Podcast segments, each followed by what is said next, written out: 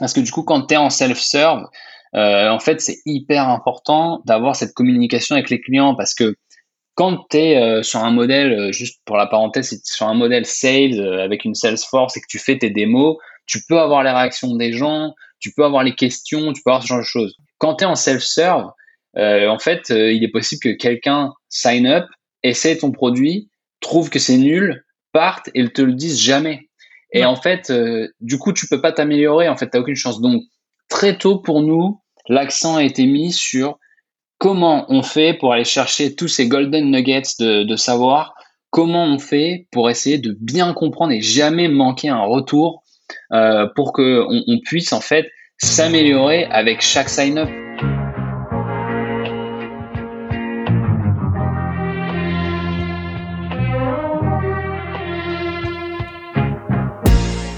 Bienvenue dans SaaS Club le podcast qui vous emmène dans les coulisses d'un acteur du logiciel.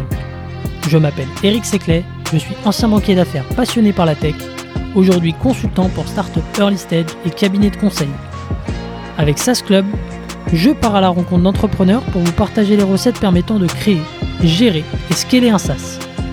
Découvrez les meilleurs conseils et retours d'expérience de CEO à répliquer dans votre business. Recrutement, management, sales et marketing, mais aussi réussite et apprentissage on abordera tous les sujets sans détour. Bonne écoute et bienvenue au club.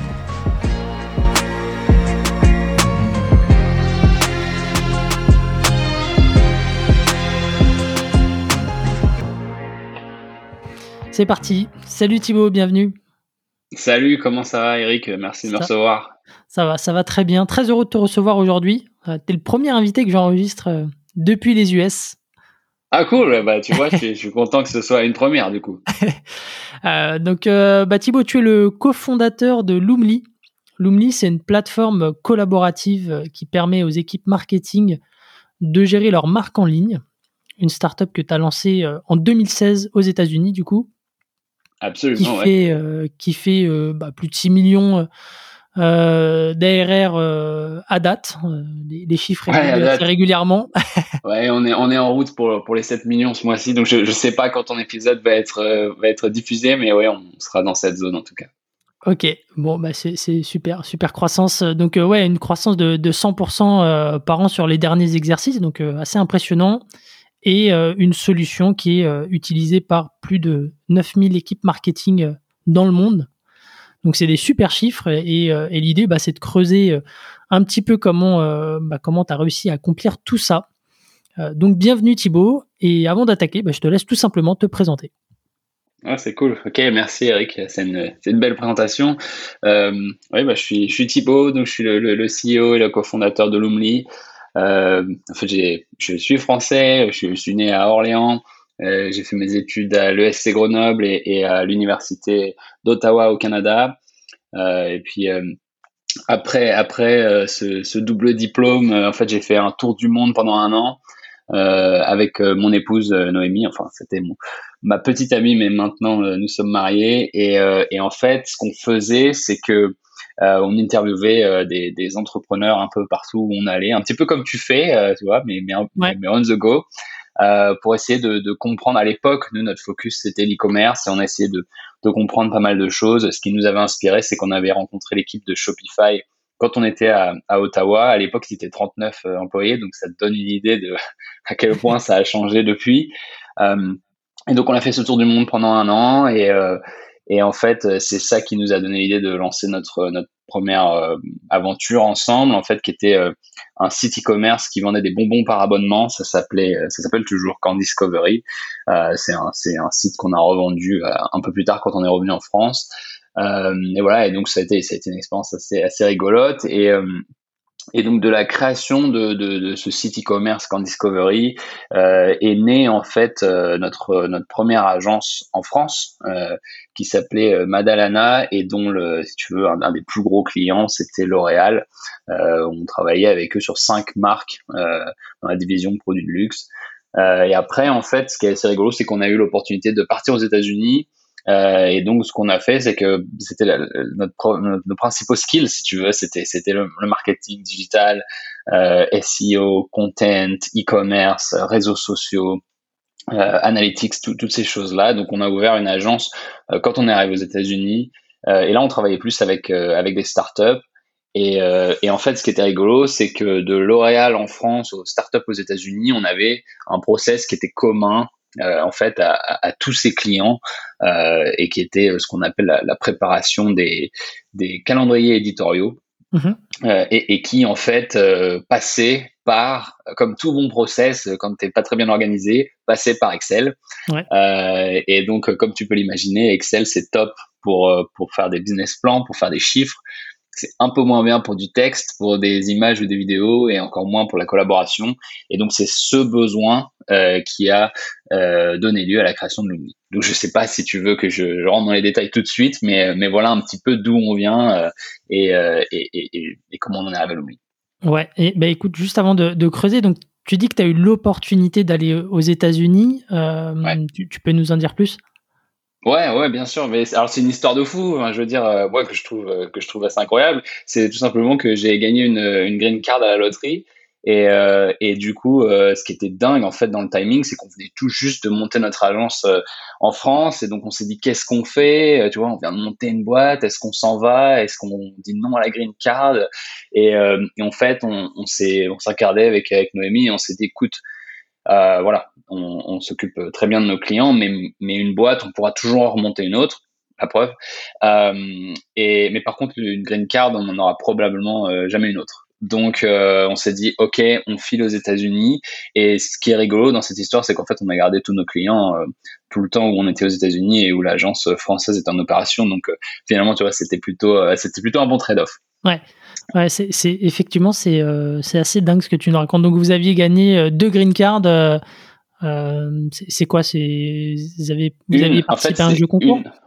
Non, c'est pas c'est pas un jeu concours, c'est vraiment c'est la loterie. Hein, c'est sur la, c'est le gouvernement américain qui, qui organise ça, c'est gratuit, euh, t'as pas besoin de passer par un avocat ou quoi. La plupart d'ailleurs, j'en profite, la plupart des, des, trucs qui te, qui te garantissent la green card et tout, en général, c'est des arnaques.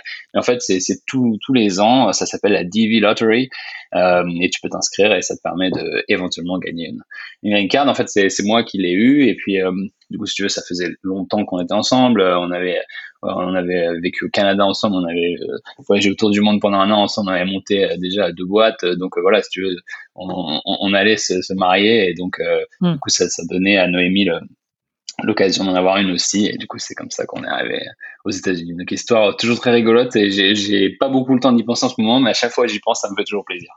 Top, effectivement, c'est assez assez drôle et et puis ça vous a plutôt bien plutôt bien réussi. On a eu beaucoup de chance. Ouais donc, hum, si on, si, on, si, on, si on brosse un peu le tableau, peut-être avant de, de, revenir sur, euh, sur la genèse, aujourd'hui, euh, c'est comment tu le définis? Loomly, nous on le voit aujourd'hui comme une brand success platform. Ça c'est le terme qu'on a qu'on a coined et en fait euh, notre vision à nous, c'est d'aider toutes les équipes marketing dans le monde à, à créer une euh, alors en français comment je dirais une, marque qui réussit en ligne, une successful brand. Ça, c'est ce qu'on veut.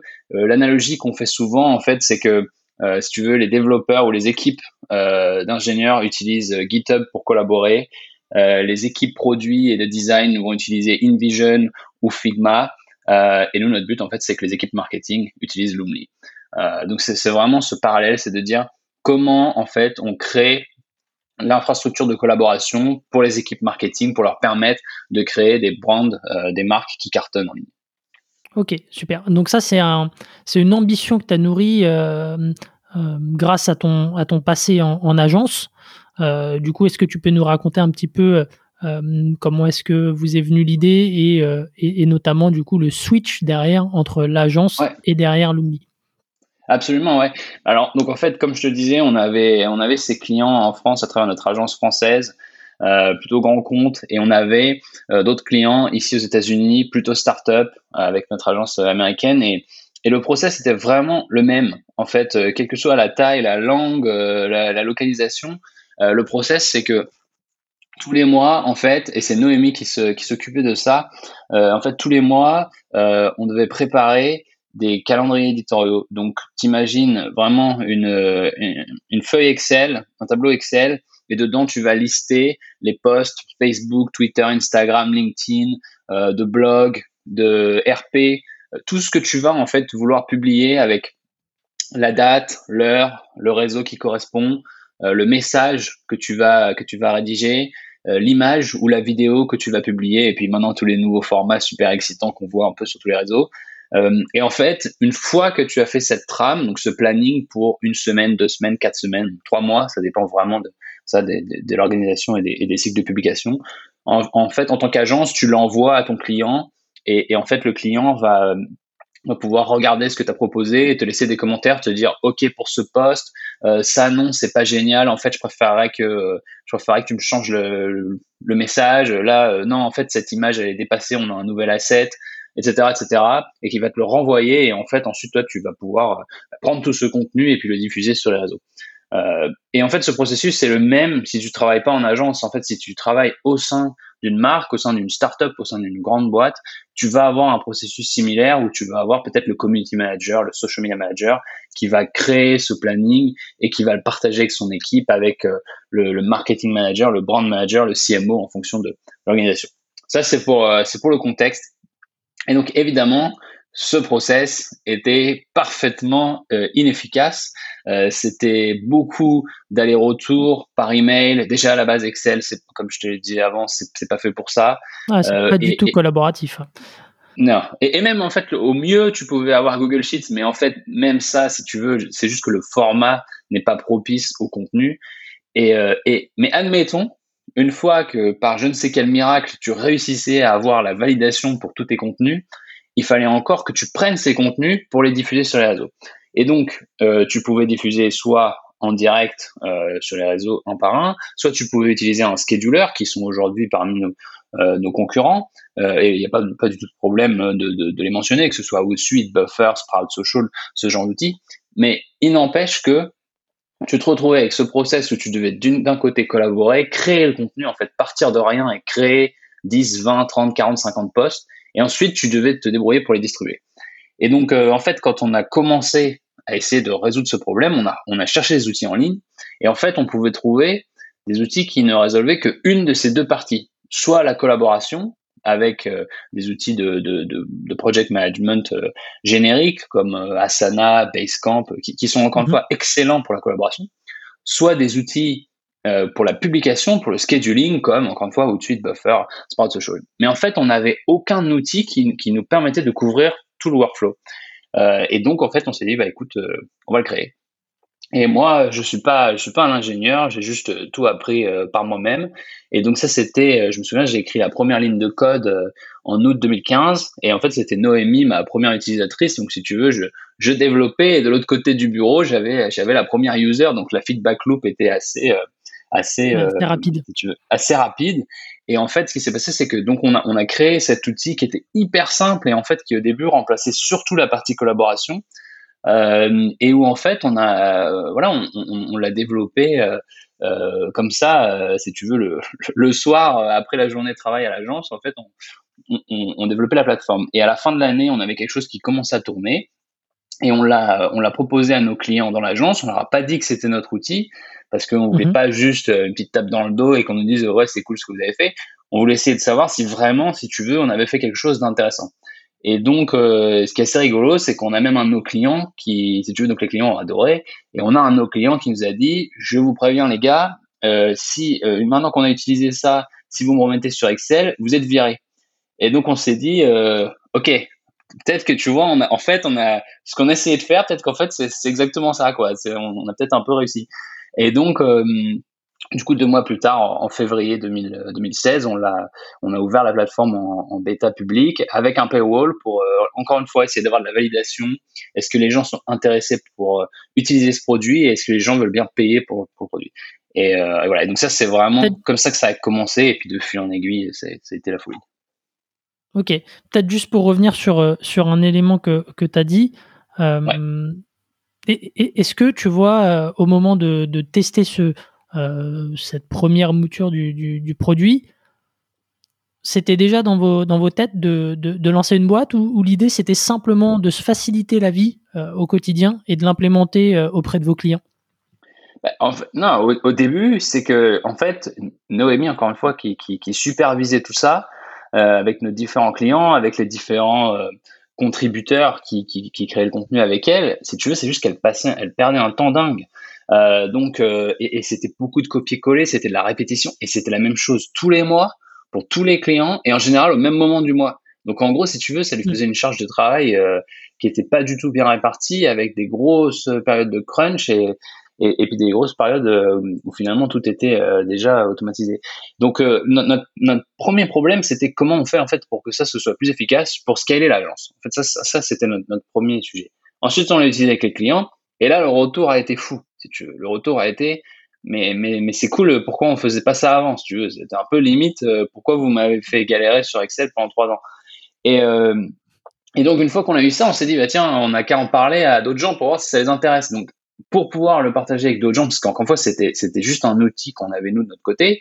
Du coup, on a mis en place le, site marketing, etc. On a commencé à le partager dans des groupes euh, sur Facebook, sur LinkedIn, euh, tu vois, de, d'autres social media managers et community managers. Euh, et, c'était des groupes dans lesquels Noémie était, membre et, et, active. Et du coup, là, c'est pareil, en fait, si tu veux, on a eu un retour euh, qui était ben oui mais ça fait dix ans que je cherche ça ou ça j'ai essayé dix plateformes je comprends pas pourquoi ils font pas ça et donc si tu veux là là on s'est dit ok euh, nos clients bon c'était déjà un peu le, le, le, alpha si tu veux c'était la mhm. validation là on est en bêta les gens adorent euh, le, le, produit si tu veux il a rien de tous les standards que tu pouvais voir en termes de de design, de tout ce que tu veux, tous les codes du SaaS, etc. Il y avait rien de tout ça, c'était très basique. Et pourtant, on avait des retours finalement de l'audience cœur qui était euh, j'adore, euh, c'est un peu euh, shut up and take my money. Mhm. Et donc, si tu veux, on s'est dit ok, bah du coup on va on va essayer de, de l'ouvrir. Et en fait, on a, pour tout te dire, on a incorporé la boîte officielle que en juillet 2016, donc tu vois à peu près 5-6 mois plus tard. Okay. Ça, s'est fait vraiment dans ce temps-là. Et sur tes sur tes bêta users, donc c'était des gens dans, dans votre cercle, dans la communauté euh, de Noémie et, dans ta communauté. Euh, tu as parlé d'une bêta avec un paywall. Euh, c'était, ça a été une, difficulté ou pas du tout, comme tu peux le laisser entendre. et, est-ce que tu peux nous dire à combien, enfin, comment tu avais facturé ça à l'époque? Ah ouais, absolument pas de problème. Alors, à l'époque, c'est ça qui est rigolo, c'est que donc, on a ouvert, parce que tu vas voir, les dates sont rigolotes, on a ouvert le, le 15 février. Euh, et en fait, on avait un free trial de deux mois. Parce que, encore une fois, comme rien n'était parfait, si tu veux, mhm. on se disait, euh, voilà, il faut qu'en fait, on puisse apprendre aussi des retours qu'on a et que quelqu'un qui est en free trial maintenant, on lui dise pas, bon, écoute, le truc fonctionnait pas, euh, donc, mais tu payes quand même la semaine prochaine. Mhm. Ça, c'est pas possible. Donc, c'est pour ça qu'on avait fait ce free trial très long. Et, et à l'époque, c'était 12 dollars par mois par euh, calendrier. Donc euh, en fait, dans l'Omni, tout fonctionne par calendrier. C'est-à-dire que si tu as une marque, tu vas avoir un calendrier. Euh, si tu as, euh, je sais pas, si tu es un restaurant avec plusieurs, avec plusieurs restaurants, justement, si tu une chaîne de restaurants avec plusieurs restaurants, tu vas avoir un calendrier par restaurant. Si tu es une agence avec plusieurs clients, tu vas avoir un calendrier par client, etc. etc. Donc en fait, à l'époque, tu payais 12 dollars par mois et par calendrier. Donc c'était finalement relativement euh, abordable pour juste essayer la plateforme. Mhm. Euh, et donc ce qui est rigolo, c'est que donc on a ouvert le 15 février et en fait le, le 15 avril, on avait nos, nos, premiers clients euh, payants quoi. En fait les, les premiers gens qui, qui, avaient converti du free trial. Euh, donc je dirais euh, pour nous, si tu veux, c'était en fait c'était, je pense que c'était hyper important en fait de voir si les gens voulaient payer parce que euh, on n'avait pas besoin d'un commitment euh, de, de 50 000 dollars par an pour savoir si ça les intéressait. Mais, hmm. mais en fait, il y a toujours une différence entre euh, quelqu'un qui cherche un outil vraiment gratuit et quelqu'un qui se dit bon, j'en ai tellement besoin que je veux bien payer 10 dollars par mois ou 20 dollars ou 50 dollars. Et donc pour nous, c'était en fait c'était c'était très important de, de de voir en fait si ça c'était c'était intéressant en fait si on crée de la valeur. Ouais, non, mais je comprends parce que c'est vrai que euh, la dernière fois, j'ai vu passer un post sur LinkedIn où euh, il y a eu un peu euh, polémique sur le fait de faire payer une bêta ou non. Et, donc c'est pour ça ça m'intéressait d'avoir un peu ton, point de vue dessus. C'est pas toujours évident. On peut être tenté de maximiser le nombre de bêta testeurs en, justement en laissant un accès libre. Et, ça m'intéressait de savoir un petit peu la logique derrière ton ton bêta test payant.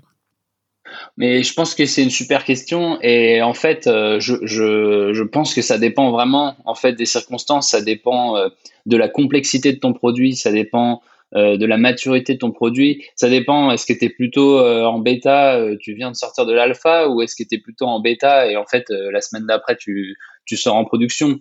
Hmm. C'est vrai que et, et, ça dépend aussi est-ce que c'est une nouvelle fonctionnalité sur un produit existant? Euh, pour lequel les gens payent déjà et du coup tu veux la facturer après ou ou euh, est-ce que euh, en fait c'est un nouveau produit? Nous c'était un nouveau produit, donc en fait si tu veux on avait besoin encore une fois de, savoir. Je dirais que juste pour en fait appuyer ça par deux exemples, si je prends notre exemple, nous c'était intéressant de savoir en fait juste s'il y avait, j'ai pas envie de dire s'il y avait un marché parce que quand tu as cinq clients à 12 dollars par mois, tu parles pas d'un marché, mais si tu veux de savoir si en fait il y avait il y avait une voie vers la monétisation finalement c'est c'est assez important ou de savoir si c'est juste quelque chose euh, que tu vas mettre à la disposition des gens comme ça euh, gratuitement donc ça ça c'était important parce que tu ne tu ne cibles pas en fait bizarrement les, les mêmes personnes dès que tu mets euh, un paywall l'autre le contre-exemple que je trouve très intéressant c'est que par exemple, on utilise Stripe comme, comme, comme à peu près tout le monde, j'imagine. Mm-hmm. Et, et en fait, si tu veux, Stripe, souvent, ce qu'ils font, quand ils mettent, euh, quand ils font, quand ils développent une nouvelle feature, euh, par exemple là on est en train d'essayer une, nouvelle fonctionnalité dont je peux pas, trop parler parce que c'est pas encore euh, lancé en public, mais du coup si tu veux, on, on, a eu accès en janvier et en fait ils nous la font gratuite jusqu'à la fin de l'année euh, justement parce que euh, alors qu'elle devrait sortir dans le courant de l'année, parce que si tu veux, le mhm. but c'est que nous on les aide en fait. Euh, là c'est plus compliqué, c'est un produit très technique, ça passe par les API, c'est du paiement, donc il y a beaucoup de choses très très pointues, très précises. Donc si tu veux là, finalement c'est on peut comprendre pourquoi ils ont une approche un petit peu différente. Euh, de, de, dire bah voilà on, ne fait pas payer euh, mais par contre voilà vous pouvez construire et puis si, si vous voulez continuer à utiliser là vous paierez donc bon c'est un peu un mix entre les deux, mais je, pense que les deux approches sont bonnes et après chacun doit trouver celle qui lui convient. Ok, non mais c'est super intéressant. Effectivement, je pense que ça dépend de, du, du, cas de figure. Euh, donc, premiers utilisateurs payants en avril 2016, euh, c'est ça? Ouais, il y a 5 ans. Ouais, exactement. Il y a 5 ans. Euh, à ce moment-là, du coup, tu, tu, tu fermes l'agence avec Noémie ou tu continues? Comment ça se passe? Non, non, on, continue parce que si tu veux, euh, encore une fois, on n'a pas trop idée quoi de, ce qui se passe. Et puis euh, voilà, on est, on, est arrivé aux États-Unis il n'y a pas si longtemps. Euh, la vie coûte quand même assez cher. On n'avait pas des tonnes de ressources, mmh. donc on continue en fait. Et je veux pas te dire de bêtises, mais mais Noémie. Alors moi, j'ai dû switcher vraiment de l'agence donc au moment où on a incorporé, donc euh, en juillet 2016. Euh, et Noémie, elle a pas switché de l'agence euh, vers Lumli avant septembre de l'année d'après. Donc, tu vois, on a, on a continué en fait à, maintenir les deux activités. et puis entre temps, si tu veux, voilà, on a, eu énormément de chance. Il y a eu des, business angels qui ont, qui ont jeté un œil à ce qu'on faisait, qui ont bien voulu nous aider, etc. Donc, si tu veux, là, c'est ça qui a contribué un petit peu à l'effet boule de neige. Euh, encore une fois, de, de, ce petit projet qui était juste euh, un moyen de résoudre un problème qu'on avait et, jusqu'à aujourd'hui où c'est où c'est une aventure assez assez rigolote. Ok, donc vous avez fonctionné en, en, décalage euh, de manière, enfin, à amener le, le, projet à un rythme un peu soutenable pour tous les deux. Euh, les, business angels, c'est des business angels français, américains. C'est, tu les as connus comment? Euh, essentiellement des gens français. Euh, après, euh, il y en a qui étaient basés en France et il y en a qui étaient qui sont basés, si tu veux, aux États-Unis. Il y en a qui sont au UK. Donc après, ça, voilà, c'est et comment on les a connus C'est des gens en fait qu'on connaissait avant en fait de si tu veux qu'on avait rencontré alors c'est pas du tout des gens de notre famille ou des gens qu'on quand je dis on les connaissait avant, c'est juste qu'on les connaissait avant d'avoir euh, euh, écrit la première ligne de code, mais en fait c'est surtout des gens qu'on avait rencontrés euh, en arrivant aux États-Unis parce que mhm. c'est quelque chose qui est toujours intéressant quand tu quand tu t'expatries, c'est que du coup tu peux toujours en fait accélérer les ponts avec les gens. Tu rencontres toujours des gens assez fantastiques que tu aurais probablement pas rencontrés si tu étais resté euh, dans ton pays, mais, mais ça n'a rien à voir. C'est pas une, euh, c'est pas du tout une critique de dire euh, oh, si tu restes en France, t'as pas d'opportunité. C'est pas du tout ça. C'est que à l'inverse, un Américain qui serait aux États-Unis, je pense que quand il s'il vient en France et il rencontre d'autres Américains, il rencontre des gens qu'il n'aurait pas pu rencontrer aux États-Unis. Donc c'est vraiment c'est la même chose. Et moi j'ai pu j'avais fait un stage à Dubaï et c'est exactement la même dynamique si tu veux. en fait, quand tu arrives quelque part, bah forcément le fait d'être français, ça te permet de faire des rencontres. Bref, je m'égare un peu, mais du coup, on avait rencontré euh, comme ça, euh, je dirais, trois personnes en particulier, euh, et, et, en fait, qui ont, si tu veux, qui, qui voilà, avec qui on avait noué des liens, mais sans, sans intention particulière. Et puis un jour, on leur dit, euh, on, on est en train de, déjeuner, et ils disent bon, bah, qu'est-ce que, que, vous faites de, de, nouveau et tout, et on leur dit bah voilà, on travaille sur ça, ouais, est-ce que tu peux nous montrer, tac.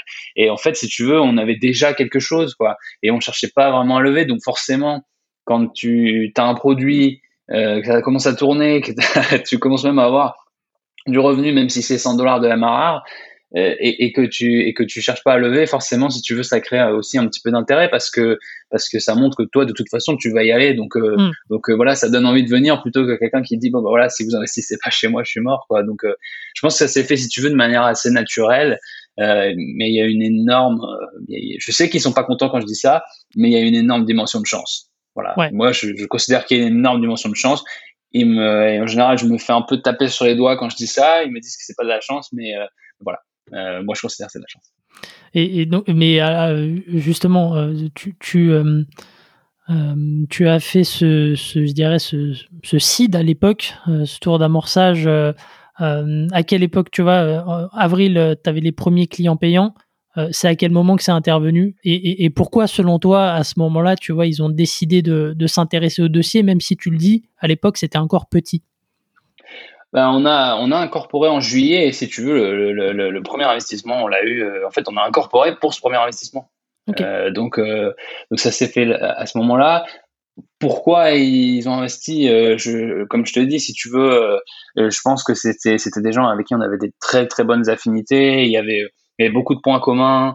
Euh, et puis, euh, si tu veux, voilà, on était des Français qui étaient arrivés en Californie, à LA euh, à l'époque, euh, et, on avait euh, beaucoup de valeurs communes, un ADN commun, une envie commune, une ambition commune, et on avait travaillé avec certains sur d'autres projets. Et du coup, si tu veux, ça, ça, ça, noue une certaine confiance. Encore une fois, comme on cherchait rien, du coup, si tu veux, c'est on vendait pas en fait. Donc, donc finalement, je pense que c'est ça aussi qui fait que du coup voilà cette bonne euh, cette, cette bonne euh, relation. Et puis euh, et puis je pense qu'il y avait il y avait un produit qui était intéressant un marché qui était intéressant. Et, et du coup ça fait que ça ça crée un petit peu ce, ce, momentum et cette envie de faire quelque chose ensemble.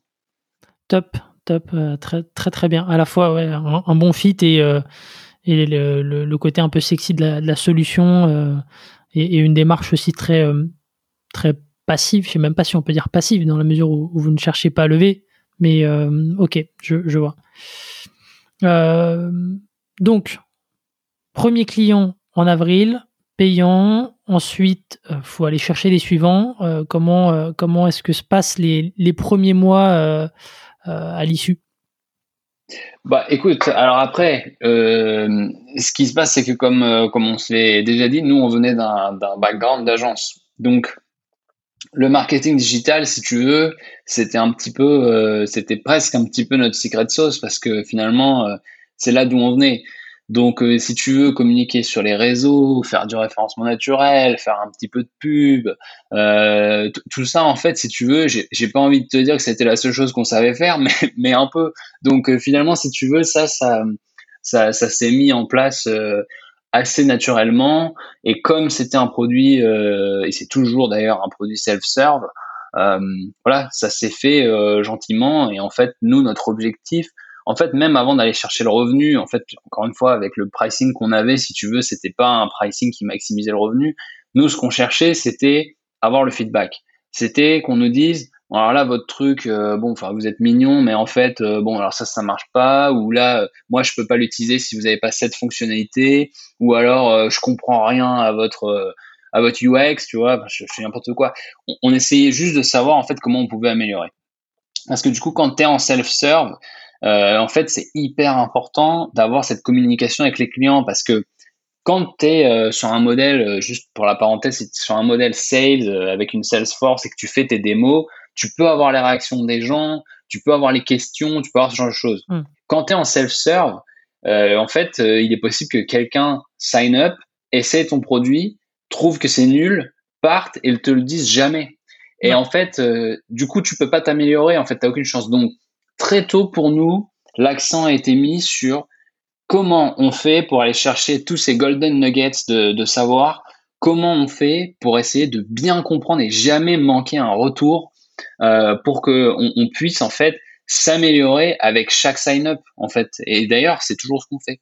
Et donc, euh, donc ça, c'était l'accent qui était l'accent était mis là-dessus. On avait tout de suite euh, le chat d'intercom et et, et, et tout le monde avait mon adresse email avec chaque sign-up, ce qui est encore une fois toujours le cas. et, et du coup, si tu veux, avec l'idée de vraiment mettre en avant cette notion de dire, ok, on n'est peut-être pas parfait, mais en fait, euh, mais dites-nous. Euh, et on va essayer de, de, manière tangentielle aller vers quelque chose qui soit peut-être pas parfait, mais proche en tout cas de ce dont vous avez besoin. Et ça, c'est quelque chose qu'on a qu'on a toujours gardé, euh, que ce soit de, de, de la, du développement du prototype, comme je te le disais, où la feedback loop c'était juste euh, Noémie et moi, à aujourd'hui où on a 10 000 clients à travers le monde, on parle avec 250 clients par jour. Euh, et on a en fait scalé ce processus de dire, voilà, dites-nous euh, comment on peut faire mieux en fait. Et donc, euh, que ce soit des demandes de nouvelles fonctionnalités, que ce soit des bugs, que ce soit de l'optimisation de, de, la UI, on a toujours le même processus et ça, euh, pour nous, euh, c'est clé. Je pense que je me, je me, suis un peu égaré par rapport à ta question, mais en tout cas, voilà. Non, non, non, non, mais c'est intéressant. Je, je, je, vais rebondir un peu dessus. Tu vois, tu, avoir du feedback, c'est toujours. Euh, enfin, la nature humaine euh, est, euh, est, assez, est assez feignante. Là-dessus, comment est-ce que tu, tu pousses en fait au feedback au début? Tu vois, tu, tu, parles du chat intercom, ok, c'est bien, mais, mais ça, ça, ça n'entraîne pas toujours l'action, tu vois, derrière. Donc, comment est-ce que, comment est que vous avez fait justement pour avoir un maximum de feedback? Alors, il y avait, il y avait différentes choses. Euh, donc en fait, il y avait, je pense qu'il y avait trois, et trois canaux principaux, peut-être même quatre en fait, quatre canaux principaux. Euh, il y avait donc ce chat euh, intercom qui finalement, si tu veux, en fonction, euh, mais c'est encore une fois, c'est toujours le cas et je pense qu'aujourd'hui beaucoup de gens maîtrisent ça. C'est juste que moi, je te parle de ça, c'était il, il y a quatre ans ou cinq ans, donc effectivement, c'était un petit peu une situation différente. Mais euh, au global, si tu veux, avec le chat on avait mis des règles d'automatisation, et si tu passais, euh, je sais pas moi, 5 minutes sur une page, alors qu'on savait que, en fait, pour, euh, si tu veux, pour effectuer l'action qui était en lien avec cette page, c'était 2 minutes, on se disait, bon, soit c'est que tu as un problème, soit c'est que tu es parti, ou quelque chose comme ça, euh, en tout cas, tu allé sur un autre onglet. Donc finalement, là, on t'envoyait un pop-up et on disait, voilà, est-ce que tout va bien? Est-ce que je peux t'aider? Est-ce que tu as une question? Donc ça, c'était une première chose. La deuxième chose, c'est que comme je te disais, Dès que tu sign up sur Loomly, tu reçois un email. Encore une fois, toujours aujourd'hui, euh, c'est encore le cas de ma part et avec le reply to qui est vers mon adresse email, qui arrive vraiment dans mon adresse email et que et je lis et je réponds à tous les, emails qui me qui m'arrivent et où au global, euh, j'explique, je dis bienvenue et je dis voilà. Euh, si tu as le moindre problème ou la moindre question, s'il te plaît, dis-moi euh, et je te, je te répondrai. Donc ça, ça, ça, a toujours beaucoup aidé et on le voit souvent sur les sites de reviews, ils disent voilà le, CEO, vous pouvez leur, lui envoyer un email il vous répond vraiment. C'est assez rigolo quoi. Si. Euh, et après, euh, on avait à différents endroits euh, du site là où notamment à certains endroits où on cherchait vraiment à avoir du feedback encore plus particulièrement, des fois on mettait un petit tooltip ou un petit lien qui disait euh, voilà euh, contactez-nous dans la dans la contact form si vous avez si vous avez une question. Euh, et puis le quatrième canal, donc j'avais j'avais dit quatre. Euh, donc on a les emails 1, euh, Intercom 2, le produit 3 et 4, c'était les réseaux sociaux évidemment où en fait constamment on allait dire voilà qu'est-ce que vous pensez de ça, on a lancé ça, est-ce que ça vous intéresse, tiens qu'est-ce qui manque, etc. donc, tout ça si tu veux en fait ça te fait un puits de de savoir qui est qui est hyper hyper important. Et, voilà. Ok, très bien. Et, j'imagine, surtout aux États-Unis, j'imagine que vous avez euh, peaufiné un peu le, copywriting également de manière à, optimiser tout, ce qui est conversion derrière et, faciliter justement ce, feedback. Ouais, ouais, absolument. On essaye, en tout cas, on, essaye, hein, on fait ce qu'on peut. On est, comme tout le monde, on apprend tous les jours et on, voilà, on essaye de, toujours s'améliorer. Donc ça, je pense que c'est le, plus important. Euh, et, et, encore une fois, je, je, pense vraiment que le feedback, en fait, c'est, hyper important. Euh, et, ce qui est drôle, c'est que tu vois qu'en fait, il y, a, un peu deux écoles en fait sur, sur l'histoire du feedback. Euh, tu as des gens, tu vois, euh, voilà, c'est pas pour, pour citer le, le, plus euh, le plus évident, mais mais t'as des t'as des gens comme euh, comme Steve Jobs qui vont te dire, on s'en fout du feedback, le client ne sait pas ce qu'il veut. Et ça, je, je, pense, honnêtement, je pense que ça c'est vrai. Si tu es sur un sur un marché où tu es en tech push, tu es dans la disruption, et donc si tu veux, tu es en train d'inventer quelque chose qui n'existe pas encore. Et donc ça, c'est vrai, effectivement, euh, c'est le, fameux exemple de, de, Ford qui te dit si on avait demandé aux gens ce qu'ils voulaient, ils nous auraient dit des chevaux plus rapides et on n'aurait pas la voiture. Donc c'est vrai, quand tu es sur du tech push, quand tu es sur de la grosse disruption, c'est vrai, il faut faire attention au feedback parce que effectivement, c'est pas que le client sait pas ce qu'il veut, c'est qu'il sait pas encore ce qui est la prochaine chose sur laquelle tu es en train de travailler. Nous, on est sur un marché un peu différent. On est plus sur, sur une innovation, euh, si tu veux, euh, incrémentale et on est plus sur euh, du market pool, c'est-à-dire qu'on essaye euh, de comprendre ce que veut le marché et de s'adapter euh, et, de leur donner ce qu'ils veulent. Et quand tu es dans ce cas-là, du coup, le feedback, c'est hyper important. Et en fait, encore, si tu veux, c'est ça qui va te donner non seulement tes, tes requirements ou tes specs à court terme pour bien savoir ce que les gens veulent maintenant, mais en fait, bizarrement, euh, ça te, en fait, ça t'aide aussi à former ta vision pour le long terme. Et si tu veux, l'image que j'aime, que j'aime bien utiliser pour ça, c'est, c'est un peu comme une peinture euh, impressionniste. Si tu regardes chaque petite touche de peinture individuellement, c'est hyper abstrait. Mmh. Peut-être que si tu veux, si tu regardes que ça, ça va rien t'inspirer.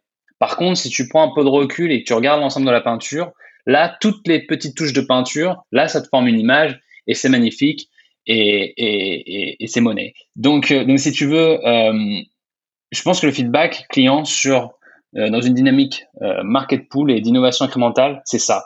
Et donc chaque petit morceau de feedback, peut-être qu'en lui-même, ça va pas forcément te dire quelque chose. Si quelqu'un te dit, je sais pas, j'ai besoin que tu me changes la couleur de ce bouton ou j'ai besoin que tu, tu, tu, tu mettes cette feature, peut-être que ça te, ça te dit rien. Mais par contre, quand tu parles encore une fois avec euh, plusieurs clients tous les jours, en fait, au fur et à mesure, quand tu organises ce feedback, tu vas te rendre compte qu'en fait, tout t'emmène dans une direction et ça, en fait, ça te donne, euh, ça te donne ton image. Et, nous, c'est ça qui nous a donné notre vision, en fait. Quand je te dis qu'en fait, on essaie d'aider les, équipes marketing à, en fait, à créer des marques qui cartonnent en ligne, moi, je l'ai pas inventé. Je, je suis pas un visionnaire. J'ai juste, en fait, écouté ce que les clients nous demandaient. Et en fait, ce que les clients nous demandaient, c'était comment on travaille ensemble et comment on construit notre marque en ligne. Et, donc à partir de là, ensuite tu déroules la pelote et en fait tu vois que les clients, comme si tu veux, si tu les invites à te dire euh, bon bah comment je peux faire mieux, ils vont toujours te dire le truc next. Euh, et puis voilà, donc donc c'est assez cool. Et bon, on est après, c'est sûr que c'est bien si au fur et à mesure que tu développes les choses, on te dit aussi ok c'est cool, c'est exactement ce que je voulais. Et ça, ça c'est l'indicateur que tu es sur la bonne route. C'est qu'au fur et à mesure que tu fais mûrir ton produit, les gens te disent encore une fois, ce que je te disais tout à l'heure, ça fait dix ans que je cherche ça, j'ai essayé dix plateformes différentes, il n'y avait pas ce que je voulais. Et en gros, tu sens qu'en fait, tu devines leurs euh, leurs besoins, mais en fait, tu le devines pas. C'est juste que c'est grâce à ce que tous les autres t'ont expliqué et, ça t'emmène dans le sens du marché. Et du coup, effectivement, tu es capable d'anticiper les besoins. Hum, effectivement, ouais. Du coup, vous avez bien su gérer cette, euh, cette première phase de l'histoire de Loomly où vous êtes inspiré de, de tout ce feedback pour, euh, pour pousser un produit euh, qui répondaient à leur, à leur pain point. Euh, est-ce que tu, tu, vois avec un petit peu de recul maintenant, est-ce que tu as l'impression que vous avez fait des erreurs? Est-ce que tu as, des apprentissages de, de, cette première phase? Alors, je vais, je vais enfin, si, tu, si tu me le permets, je vais essayer de répondre juste un tout petit peu différemment à, à ta question parce que, euh, en fait, je ne le vois pas forcément comme une première phase par rapport à maintenant en fait, pour nous, c'est vraiment la continuité, c'est-à-dire que il y avait, y a vraiment eu toujours cette volonté de scaler ce process. Et encore aujourd'hui, euh, comme je te dis, on parle avec 250 clients par jour. Et ben, ces 250 clients par jour nous disent, encore une fois, euh, génial, ou euh, je voudrais bien cette feature, je voudrais bien que vous, vous changiez ça dans l'app, euh, etc., ou j'ai trouvé ce bug. Et ça, automatiquement, ça vient alimenter notre roadmap ou ça vient alimenter les équipes techniques en, en tickets pour, pour des résolutions ou des améliorations. donc, si tu veux, il n'y a pas forcément une une, il n'y a pas eu une cassure où on s'est dit bon ça y est on a le product market fit on arrête mm. non en fait on continue encore euh, de chercher ça. Donc ça, c'est la première partie de ma réponse. Et la deuxième partie euh, de la réponse, c'est que qu'est-ce qu'on a fait de mal? Ben, je, peux te le dire, tout ce que les gens nous ont dit tous les jours qu'il fallait améliorer. Donc finalement, si tu veux, pour moi, chaque, élément de feedback, c'est un truc où, on n'avait pas raison et c'était une opportunité de, l'améliorer. Donc je ne sais pas si on a fait des énormes euh, erreurs qui, si tu veux, et où on s'est dit tiens, on aurait fait différemment. Mais c'est sûr que quand je regarde le produit aujourd'hui et que je vois d'où on est parti, je vois effectivement tout ce qu'il y avait comme, comme travail à faire pour, euh, pour améliorer. Hmm. Ok, je vois. Ouais, ouais. Et, enfin, moi, ce que je voulais dire, c'est plutôt peut-être en, tant qu'entrepreneur, pas tant du point de vue client où évidemment il y a, y, a, une montée en charge euh, du produit et il s'améliore avec les, les, retours clients. Mais, euh, mais je vois. Aujourd'hui, tu, tu, tu, fais 100% de croissance par an. Euh, sur les derniers exercices en tout cas. On le disait en intro, hein, à peu près. Euh, enfin, tu es, sur la trajectoire des année, euh, Ouais, et je pense que cette année, ça va être encore, encore un cran au-dessus. je pense que cette année, on va faire 3x de, croissance. Notre objectif, c'est d'arriver à, à, 12 millions à la fin de l'année et, et, 24 à la fin de l'année prochaine. Ok, donc euh, c'est euh, assez impressionnant. Euh, justement, est-ce qu'il y a eu un moment où ça s'est accéléré fortement ou ça a été assez linéaire? Ben En fait, on a eu cette, croissance à trois chiffres, on l'a eu, à peu près en tous les ans. la seule chose, c'est que quand tu fais 100% de croissance et que tu es à 4 millions de, de revenus et que tu as 5000 clients, c'est sûr que c'est pas exactement la même chose que de faire 100% de croissance euh, l'année d'avant quand tu es peut-être à 2 millions de revenus et, et 2000 clients ou 2500 clients. Donc je dirais que là encore finalement beaucoup de choses en fait dans notre histoire se font euh, de manière très euh, très organique, très très naturelle et en fait à chaque fois c'est une continuité et à chaque fois en fait on essaie d'améliorer, on essaie de scaler et de ramp up. donc oui cette année si tu veux on a une, une très forte accélération. Euh, on a eu, euh, alors je, prends toujours beaucoup de recul par rapport à ça, mais c'est vrai que le contexte actuel a généré plus de demandes pour ce qu'on fait. Euh, D'une part parce que sur le côté des plus petits clients, des plus petites entreprises, il y a beaucoup de gens qui n'étaient pas en ligne et qui du coup sont passés en ligne euh, en ouvrant par exemple des, des sites e-commerce avec Shopify et donc forcément tout de suite après ça, la, démarche, une fois que tu as ouvert ton site e-commerce, c'est comment tu en fais la promotion. Donc, forcément, des outils comme nous qui t'aident à construire ta marque en ligne, forcément, si tu veux, on, a eu euh, un peu un ruissellement de, cette demande. Ça, c'était la première chose. Et la deuxième chose, euh, c'est que dans les, dans les entreprises un petit peu plus grandes, où il y a des équipes marketing, il y avait beaucoup, ou même les agences, il y a beaucoup de gens qui travaillaient en physique, dans les bureaux, dans les salles de réunion, euh, et qui, du coup, du jour au lendemain, se sont retrouvés à devoir travailler en remote et donc effectivement, comme on est un outil de collaboration, c'est sûr qu'il y a eu aussi un ruissellement de ce côté-là euh, en termes de, transformation digitale. Donc si oui, si je devais répondre à, ta question, est-ce qu'il y a un moment où ça s'est accéléré? Effectivement, dans l'année qui vient de s'écouler, ça s'est encore plus accéléré. Mais c'est vrai que ça, suit cette euh, finalement cette euh, encore une fois cette continuité de, croissance à trois chiffres. Top. Aujourd'hui, du coup, c'est quoi un peu vos, vos différents moyens de, de, vous faire connaître? Qu'est-ce qui, qu'est-ce qui vous génère du, du lead aujourd'hui? En fait, on, a, on essaye de ne pas être des, des, cordonniers mal chaussés. Et donc, si tu veux, on essaie de construire notre propre marque en ligne.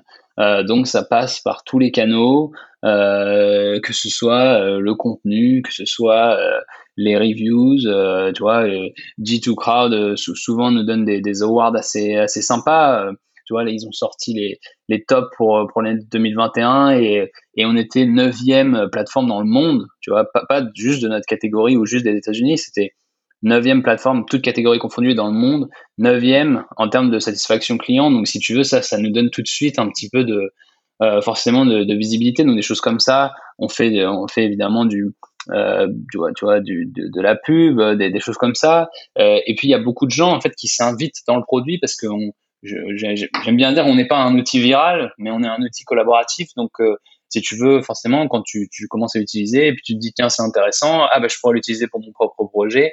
Et en fait, sans changer de compte, comme tu peux, je disais tout à l'heure, tu as différents calendriers, tu peux très bien gérer différents projets euh, avec un seul compte. Donc forcément, ça aussi, ça amène un petit peu de, de traction. Donc euh, voilà, c'est un petit peu toutes ces choses-là. Et, et, finalement, être toujours focus, euh, on, en, on en revient encore à ça, sur, euh, sur le, le feedback des clients, améliorer la satisfaction, euh, et ça, en fait, ça, ça, ça t'aide énormément parce que sinon, tu, sinon c'est le, le, le, panier percé. Ouais. Et, et alors, euh, moi, je posais cette question effectivement parce que j'ai vu que sur, euh, sur LinkedIn, je crois qu'il n'y a pas de, il y a pas de sales, hein, donc vous faites pas d'outbound de votre côté, c'est ça? Ouais, Très exactement. Peu, en tout cas? Non, on n'a pas d'équipe sales. Euh, et donc, si tu veux, le produit est self-serve, donc euh, tu, tu, tu, viens et tu, tu peux l'essayer euh, pendant 15 jours, c'est gratuit et, et, euh, et, en fait, on te demande même pas ta carte de crédit. Donc vraiment, il n'y a, a pas du tout cette approche, si tu veux, de, de, de, de sales. et, et donc l'acquisition se fait de manière digitale et en, et en ligne. voilà, et je pense que finalement, les, les, les meilleurs sales, presque, c'est notre équipe de Customer Success, dans le sens où on n'essaie jamais de te vendre quoi que ce soit, mais on est là pour répondre aux questions. Et ça, euh, ça, je pense qu'encore une fois, c'est, probablement la, la, meilleure chose que, que tu puisses faire. De toute façon, euh, moi, je, je, vais te le dire de manière assez transparente. Souvent, quand euh, nous, on doit acheter un produit et que ça passe par des sales et qu'en fait le produit est moyen, le, le, produit est hyper cher et, et, et la personne des sales est pas bonne, franchement, ça, m'énerve. Et, on a du mal à avoir envie de l'acheter. Donc, on n'a pas envie d'être comme ça, nous. Nous, on a envie de dire, tu viens, tu essaies le produit, on te demande rien, on espère que ça va te plaire. Si ça te plaît et que tu as des questions, on est là pour t'aider. Si tu veux payer, tu payes. Et si tu veux pas payer, c'est OK, quoi.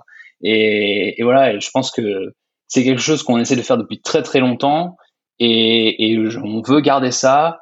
Euh, tu sais, aujourd'hui, on parle beaucoup, euh, on a écrit d'ailleurs nous sur ce sujet-là, on parle beaucoup de, de, la bienveillance, on parle beaucoup de, de, la compassion. Et moi, je pense que c'est important euh, d'essayer de faire ça aujourd'hui, de pas être là, tu vois, à forcer les gens à acheter des trucs dont ils n'ont pas besoin et tout. Voilà. Et donc, je pense que c'est important. Donc, par rapport à ça, effectivement, à l'heure actuelle, dans le modèle qui est le nôtre, avoir une, une, équipe et un process outbound, c'est pas ce qu'on c'est pas ce qu'on cherche. Et d'ailleurs, alors pour la petite histoire, j'ai vu passer cette semaine euh, que nos amis chez Chartmogul, on les connaît bien, euh, ils avaient justement euh, arrêté euh, leur équipe sales et leur équipe outbound.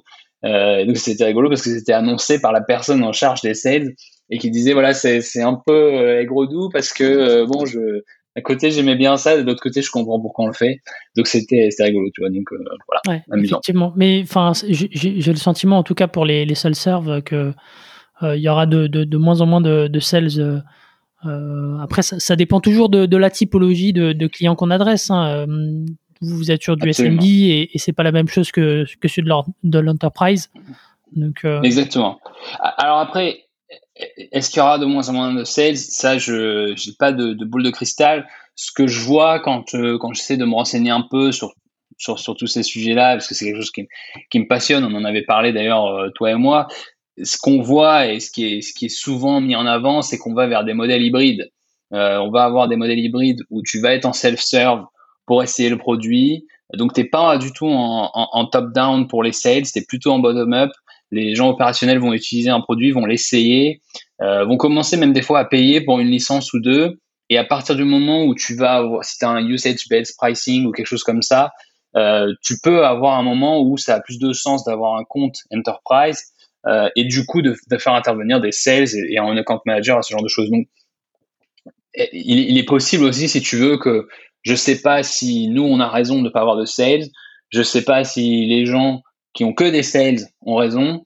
Mais, mais ce qui est sûr, c'est que peut-être que si tu regardes un petit peu le, compromis entre ces deux approches un peu extrêmes, c'est peut-être d'aller vers quelque chose justement d'hybride où euh, peut-être que tu auras la lead generation et la customer acquisition qui va venir principalement du self-serve. Et après, pour l'upselling, tu auras peut-être une partie euh, humaine. Alors, est-ce qu'on les appellera sales? Est-ce qu'on les appellera success? Ça, c'est juste de la terminologie. Effectivement. Non, mais c'est intéressant ce que tu dis. Après, euh, je sais pas si, je pense pas qu'il y ait une vérité, mais, mais pour vous, en tout cas, euh, cette vérité-là fonctionne plutôt bien. Ouais, absolument, absolument. Euh, donc toi, tu, tu, viens du marketing digital et, et, et, votre SaaS, il est vendu dans le monde entier. Est-ce que tu as, quelques bonnes pratiques, quelques conseils pour un, de, de, marketing de, de SaaS self-serve à nous partager? Euh, eh ben, je, tu vas me dire que je suis un, je suis un petit vieux qui radote, mais euh, j'ai rien contre les petits vieux qui radotent d'ailleurs. Hein, mais euh, non, mais mais je pense que l'amélioration continue, c'est ça en fait. C'est toujours ça. Le truc, c'est que dans le marketing digital, on a la chance d'avoir beaucoup de données, euh, ce qui n'était pas toujours euh, le cas dans le pré-digital. Donc forcément, quand tu as accès à beaucoup de données, après la question c'est qu'est-ce que tu en fais? Donc quand tu as la possibilité de, de toujours en fait euh, bien traquer dans chaque cycle chaque campagne, euh, chaque action que tu essaies de faire, si tu essaies de traquer, de comprendre ce qui a marché, pas marché, euh, bon bah du coup tu peux, si tu veux, ça te permet de t'améliorer. le, le, le, le, saying en, en, en anglais, je, je, crois que c'était John Wanamaker qui disait il y a 50% de la pub que je dépense qui, qui sert à rien, mais je sais pas quelle moitié. Je pense que avec, euh, si tu veux, avec le digital, on, on est peut-être plus à 50%. En tout cas, on arrive à savoir quelle moitié sert à rien. Et donc, le, le, le but, c'est d'essayer de, de, réduire ça. Donc, je, je dirais que amélioration continue, euh, enfin, pour moi, c'est la clé de toute façon euh, de, de, tout. Donc, donc ça, ça sera sûrement ma, ma best practice. Après, en termes de channels, en termes de plateformes, en termes de contenu, le truc, c'est que pour moi, ça, c'est tellement spécifique à chaque produit et chaque euh, chaque marché euh, que du coup, si tu veux, je, je sais pas s'il y a une silver bullet et un truc qui marche pour tout le monde. L'amélioration continue, je pense que ça marche pour tout le monde. Ok, super, très très clair. Euh, peut-être avant, peut-être avant d'aborder la partie KPIs dont on a dont on a parlé un peu avant avant cet épisode, parler un petit peu du, du, pricing. Donc tu disais, vous avez commencé à 12 dollars par mois et par calendrier. Euh, avec un, un, free trial de, de deux mois. Aujourd'hui, il est de 15 jours avec euh, des fonctionnalités en, en illimité. Comment est-ce que petit à petit le, le, le prix euh, a, a, été affiné? Comment est-ce que vous avez euh, peaufiné vos, vos différents plans? Eh ben écoute, le, le, le, prix, en fait, ce qui s'est passé, c'est que on s'est rendu compte à un moment que c'était pas très pratique pour les gens de devoir en fait payer à chaque fois qu'il s'ajoutait un nouveau calendrier parce que des fois c'était pas la même personne qui payait c'était pas la même personne qui créait les calendriers etc, Donc, donc si tu veux on a assez vite on a évolué vers un pricing plus traditionnel avec des plans euh, par segment client et par besoin. Euh, et donc ça c'est pareil on l'a on l'a affiné euh, au fur et à mesure euh, en fonction encore une fois des retours clients euh, des fonctionnalités qu'on nous demandait euh, des volumes en fait aussi de, de, de euh, comment je dirais de d'activités sur la plateforme. Donc euh, on voyait qu'il y avait des gens qui avaient besoin de, de, moins de choses que d'autres. et donc aujourd'hui c'est en fait on a aujourd'hui on a si tu veux on a quatre plans euh, je dirais off the shelf. Donc on a un plan qui s'appelle Base, un plan qui s'appelle Pro, un plan qui s'appelle euh, pardon un, plan qui s'appelle Standard, pas Pro, c'est l'ancien. Donc Base, Standard, euh, Advanced et Premium. Et ensuite on a la possibilité de faire des plans custom pour les clients plus enterprise. Donc c'est des mhm. gens qui ont besoin de effectivement beaucoup plus. Mais du coup ça permet quand même d'avoir une fluidité et, et, donc le pricing varie en fonction chez nous de, de trois dimensions. une dimension qui est le nombre de personnes qui ont besoin d'utiliser, une dimension qui est le nombre euh, de, réseaux sociaux ou de, comptes que tu as besoin de connecter euh, dans tes calendriers, et puis les fonctionnalités dont tu as besoin. Et donc ça permet, en fait, parce qu'encore une fois, on a, eu beaucoup de données, beaucoup de feedback, ça nous permet de viser à peu près, euh, de savoir, voilà, on sait que en entrée de gamme, voilà, ce dont les, gens ont besoin, puis au fur et à mesure qu'ils grandissent, ils peuvent aller vers un autre plan. Et ça a beaucoup simplifié en fait l'administration pour les clients eux-mêmes, voilà, au, au, au quotidien. Ok, Super. Et tu parlais donc des, des features. Moi, c'est un truc qui, qui m'a toujours un peu fasciné dans, dans les pricing reads des, des éditeurs SaaS. Tu as les, allez, les, les, trois principales euh, caractéristiques et puis après, tu as toute l'armada de features euh, par plan. Euh, comment est-ce que vous avez choisi les, les features et, et, les seuils qui vont avec chaque plan? Eh ben, écoute, euh, c'est une bonne question. Et en fait, ce qui est marrant, c'est que parfois, en fait, tu as l'impression moi-même, je, consomme des, outils SaaS. Tout le monde dans notre équipe consomme des outils SaaS. Et c'est vrai que parfois, tu regardes la, tu regardes la, grille de pricing, tu es venu pour un truc spécifique, et là tu te dis ah bah comme par hasard c'est dans le c'est dans le plus gros plan quoi. Et ça, ça t'énerve en fait, parce que tu te dis j'ai besoin de rien d'autre, mais j'ai besoin que de ça, et ça, ça t'énerve. Du coup, nous, encore une fois, on a en fait, on a vraiment essayé de monter la boîte euh, dans laquelle on aimerait travailler et le produit qu'on aimerait acheter. Ça, c'est très important. Euh, et donc, en fait, nous, on a complètement renversé cette pyramide et on s'est pas dit, tiens, euh, voilà, les gens, ils sont prêts à payer pour ça. En fait, on a fait l'inverse. Encore une fois, parce qu'on avait beaucoup d'informations qui revenaient de nos clients. Et en fait, on s'est dit, on a vu qu'il y avait plein de gens qui nous disaient, ah bah ouais, mais moi, euh, moi j'ai pas besoin de ça, j'ai pas envie de payer pour ça. Euh, là, ça c'est génial, mais en fait ça j'en ai pas besoin. Et en fait, ce qu'on a fait, c'est que au lieu, si tu veux, de construire les plans et de faire payer plus, euh, en fait pour certaines fonctionnalités, ce qu'on a fait, c'est l'inverse. En fait, on a essayé de voir à chaque fois qu'est-ce qu'on pouvait retirer qui allait pas manquer aux gens pour leur permettre de payer moins. Et en mmh. fait, bah, t'as pas idée en fait à quel point ça, ça, ça aide en fait, et à quel point ça, les gens, ça leur, ça leur fait du bien parce que justement, ils ont pas ce feeling un peu d'agacement, de se dire euh, ah, mais attends, le seul truc dont j'ai besoin, euh, il faut que je paye euh, trois fois le prix. Ça, c'est énervant. Hmm. Donc, on essaie de pas faire ouais, ça. Du coup, tu as, renversé un petit peu le, problème pour, pour, pour éviter la, friction. Et, c'est pour ça que, du coup, vous n'avez pas de. Tu, vois, il y a toujours ce débat entre la version freemium et le free trial de 15-30 jours. C'est pour ça, justement, que vous n'avez pas fait de, de version freemium ou c'est pour une autre raison? Alors, euh, tu as toujours un petit peu cette, euh, cette opposition euh, freemium, free trial, un peu de la même manière que tu as l'opposition self-serve, sales. Mm-hmm. Voilà. Nous, c'est plus, si tu veux, si je pense que tu vois, on peut, on peut commencer à avoir une espèce de, de pattern dans tout ce que je te raconte depuis le début. On a, on a une, une obsession très sincère pour la satisfaction client. Et, euh, et, ça, c'est, ça, c'est important parce que, encore une fois, tu vois, n'importe qui qui m'écrit, même, euh, même un dimanche, euh, ben, je vais lui répondre, en fait. Et, et, parce que c'est sincère. si c'est pas sincère, tu tiens pas cinq ans et, puis voilà, tu, tu burn out.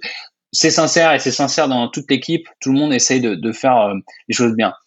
Et donc, en fait, nous, très vite, en fait, on, a, on s'est rendu compte que si on était en modèle freemium avec un plan gratuit, on n'allait pas être capable de délivrer cette, euh, si tu veux, cette satisfaction client parce qu'on n'allait pas être capable en fait de délivrer le, support.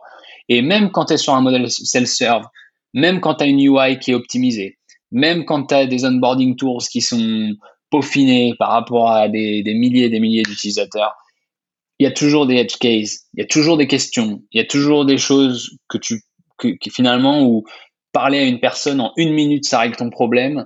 Euh, et, et, du coup, on s'est dit, nous, on veut pouvoir délivrer ça. Euh, peut-être qu'on va se priver d'une partie du marché, des gens qui ne veulent pas payer, mais en même temps, on est suffisamment euh, abordable pour que, si tu veux, on puisse quand même être, euh, être utilisé par une grande partie.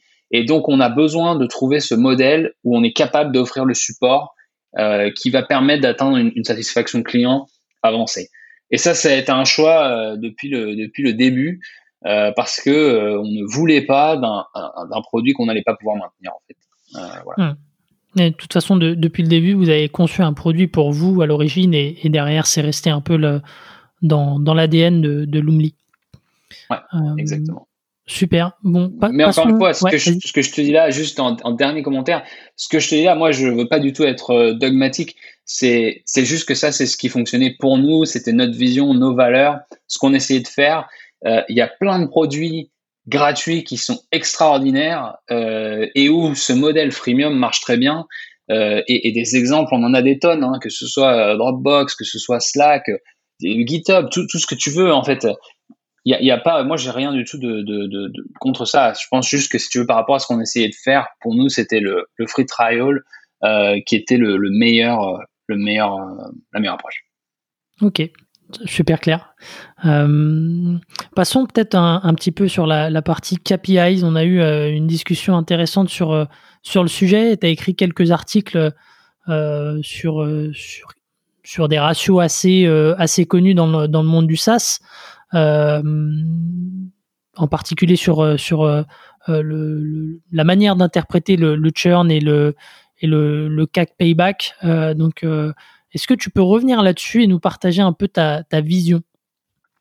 Ouais, ouais, absolument. Écoute, ça, c'est bon. Je, je vois quand euh, je, suis déjà très bavard, alors il va falloir que j'essaie de, de, faire attention parce que alors ça, pour le coup, ça, ça me, ça me passionne euh, à, fond. Non pas que tout ce dont on vient de parler, ça me passionne pas. Tu, tu, le vois, quoi. J'adore tout ça, mais c'est vrai que bon, les, les, les SaaS KPI, c'est un truc, euh, c'est un truc qui m'intéresse. Euh, et euh, ouais, donc si tu veux, je pense qu'il y a, on, a couvert trois, trois, trois, trois métriques dans dans nos articles Medium. Euh, et donc, je les euh, partagerai euh, dans la description. Ok, cool. Et, et, donc, si tu veux, c'était plus des choses, soit qu'on n'arrivait pas, à, c'est pas qu'on n'arrivait pas à comprendre, on, comprenait bien, si tu veux, l'intention et l'objectif qu'il y avait derrière chacun, mais mais en fait, on essayait de comprendre vraiment les, les raisonnements sous-jacents. Et ça, ça, tu vois, ça c'est notre côté français, euh, esprit critique et tout. On comprend pas pourquoi on nous dit justement des trucs dogmatiques et voilà. Et donc, si tu veux, une une première chose, effectivement, c'était sur le sur le churn. Tu peux trouver tout un tas euh, de benchmarks euh, sur, sur le churn euh, en fonction de, euh, de, ton, de ton marché, de ton segment, est-ce que tu es SMB, est-ce que tu es enterprise, est-ce que tu es mid-market, en fonction de, de, de, ton panier moyen, en fonction de tout plein de trucs.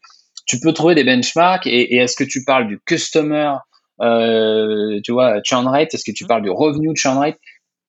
Donc déjà, une des premières choses, c'est que finalement, on, on, parle de churn, mais souvent, tu vois, c'est important de recentrer la conversation sur de quel churn on parle donc ça, c'est important. Et quel est le benchmark? C'est un peu comme le, taux de chômage euh, selon, selon les pays, il n'est pas calculé de la, même manière. Voilà, exactement. Donc c'est difficile de, comparer, euh, tu vois, des, pommes et des oranges, comme on dit euh, ici. Et, et donc en fait, une, une, des premières choses qui s'est passée, c'est que du coup, on s'intéressait au, au, customer churn rate, donc, donc aux, clients qui, qui churn. et en fait, on s'est rendu compte de, de, pas mal de choses. Évidemment, encore une fois, si tu as des si pour un même produit ou une même boîte, as des, euh, tu as des, clients de différentes tailles, en fait, tu vas souvent, probablement te rendre compte que euh, ils pas tous à la même vitesse. Mais le truc, en fait, qu'on a trouvé le plus intéressant, c'était que sur un, même, euh, segment où les, clients euh, churnent à peu près à la même vitesse, on s'est rendu compte que dans le temps, ils ne churnaient pas tous justement au même moment. Et, donc, pour, pour, être très concret, on s'est rendu compte que si tu veux, chez nous, par exemple, les gens churnaient plus au début, mais ceux qui ne churnaient pas, en fait, avaient tendance à pas churner du tout. Euh, et ça, j'en veux pour preuve le fait que si tu veux, on, on, on fait des cohortes analysis euh, tous les mois, et en fait, nos mhm. cohortes d'il y a 5 ans, elles sont toujours pas vides. Donc, on a, on a des gens d'il y a 5 ans, si tu veux, qui continuent de payer. Donc, ça, ça te montre bien, en fait, que si tu veux, euh, ce qui est important de bien comprendre, c'est quel est ce qu'on appelle le churn profile, c'est-à-dire euh, en fait tu, tu regardes dans le temps comment euh, les, gens churn. Et donc en fait, ce qui est intéressant, c'est que donc c'est pas un churn qui est forcément linéaire. Quand tu te dis tiens j'ai 3%, j'ai 5%, j'ai 10% de churn ou même 1%, en fait de quoi tu parles? Et, et, donc c'est important de te dire tiens comment les gens euh, churn, est-ce que les gens churn plutôt au bout d'un mois, au bout de 12 mois, au bout de 36 mois, etc. Et en fait, tu te rends compte que dans le cas où tu as un churn profile qui est plus accentué au début, c'est-à-dire que les gens churnent plus, par exemple, pendant les trois premiers mois et après ils ne churnent plus. Mhm. En fait, tu te rends compte que plus tu vas accélérer, plus tu vas avoir de croissance et plus mécaniquement, ça va augmenter ton churn global. Pourquoi? Parce que tu vas ajouter de plus en plus de clients qui sont au début de leur cycle de vie. Et on vient de le voir, ça c'est les gens qui churnent le plus. Et donc en fait ça, ça va mécaniquement gonfler ton churn global et, et donc c'est pour ça que, en fait, si tu veux, non pas qu'on ait euh, euh, réinventé la roue ou quoi, mais c'est un, un, ça c'est une démonstration qui te, qui te permet de bien comprendre pourquoi c'est important de ne pas regarder ton churn au niveau global, mais au niveau cohorte, euh, tout simplement parce que en fait ton produit euh, il y a six mois et ton produit aujourd'hui c'est pas le même, et pourtant mmh. si tu regardes ton ton, ton, ton churn au niveau global, en fait, tu, tu vas mixer des gens. Ça se trouve qu'on commence à utiliser ton produit il y a six mois et des gens qui commencent aujourd'hui. Et en fait, forcément, tu n'auras pas la même performance. Et de la même manière, si tu compares ton churn, en fait, euh, au bout de trois mois pour une cohorte et ton churn au bout d'un an, ça n'aura pas du tout le même profil. Et donc, c'est hyper important de faire ce genre d'analyse parce que sinon, en fait, tu peux, en fait, tu vas accélérer et tu vas te dire attends mais mon churn augmente donc en fait il faut que il faut que je décélère et en fait tu te crées en fait un, un, plafond de verre et, et ça c'est dommage donc c'est si tu veux la, la, chose la plus importante euh, à retenir c'est que c'est important de connaître le profil de son churn euh, il y a peut-être qu'il y a des gens chez qui le churn va augmenter après, peut-être parce que le produit devient plus cher, des choses comme ça. Et donc ça, ça te dit, mhm. bah, peut-être qu'il faut ajuster le pricing. Et peut-être que tu as des produits où le churn est linéaire. Ce qui est important, c'est un, de comprendre quel est le profil de ton churn, et, et deux, de bien regarder tout ça au niveau cohorte. Euh, voilà. il, y a, il, y a, une notion d'antériorité qui est, euh, qui est assez importante pour analyser. Et, est-ce que tu vois, euh, en analysant votre churn, vous avez pris des, des décisions radicales ou, ou, marquantes de votre côté? Alors, ouais, enfin, radicales ou, ou, marquantes, je ne sais pas, mais en tout cas, ce qui est certain, c'est que du coup, quand tu connais, par exemple, si tu si tu prends l'exemple de, de, où tu as les gens qui churnent plus au début et, et moins et moins à la fin, tu sais, en fait, ce que ça te dit, ça te dit deux choses. Ça te dit que tu as un problème au niveau de l'onboarding. Et donc, soit, en général, et encore une fois, je fais très schématique, très high level, parce que ça dépend vraiment de chaque situation, mais soit c'est que tu recrutes pas les bons clients, euh, et dans ce cas-là, il faut que tu changes ton acquisition, soit c'est que tu recrutes les bons clients, euh, mais que en fait euh, ils comprennent pas euh, comment servir ton produit, de ton produit. Dans, ce cas-là, il faut que tu changes effectivement ton onboarding, comment tu les accompagnes, etc. Soit alors tu es mauvais dans les deux, bon bah ça, c'est possible, hein. mais si tu es mauvais dans les deux, je sais pas si du coup derrière tu es capable d'avoir pas de churn sur le long terme.